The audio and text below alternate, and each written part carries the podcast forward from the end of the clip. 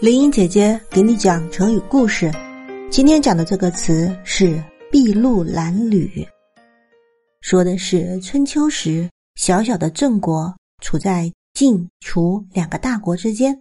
北方的晋国和南方的楚国为了争夺郑国，矛盾很大。郑国既害怕楚国，也不敢得罪晋国，处境十分为难。《左传·宣公十二年》记载，那年春天。楚国攻打郑国，郑国抵挡不住，只得向郑国求和。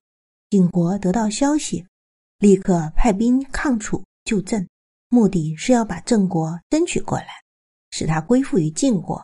可是晋军还没有渡过黄河，郑国已经屈服，楚军也准备顺利回师了。晋军中主将荀林父等将领便主张停止进军，而中军将领先杰。和另一部将领却不同意，于是发生了争执。晋军暂住在敖、平两山之间。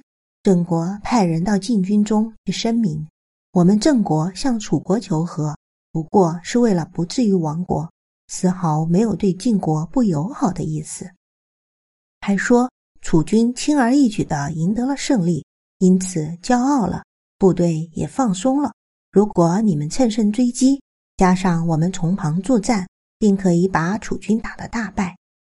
天杰高兴地说：“对呀，打败楚军，夺回郑国，正是时候了。”夏军副将栾书说：“不行，楚军经常教诫全国军民，要发扬他们祖先筚路蓝缕、以启山林的精神，勤俭建国，艰苦奋斗。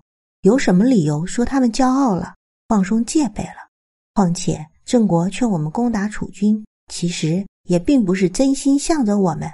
要是我们打胜了，他固然会讨好我们；要是楚军打胜了，他还不是又要向楚国投降？我们怎么可以相信郑国的话呢？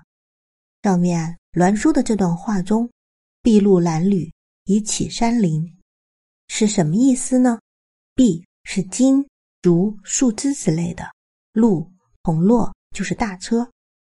筚路是用金竹条等树枝编成的大车，或者叫做柴车。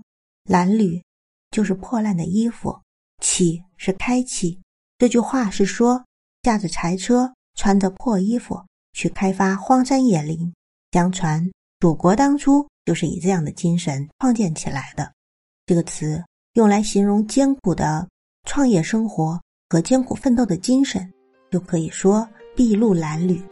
筚路蓝里的故事就说到这儿啦。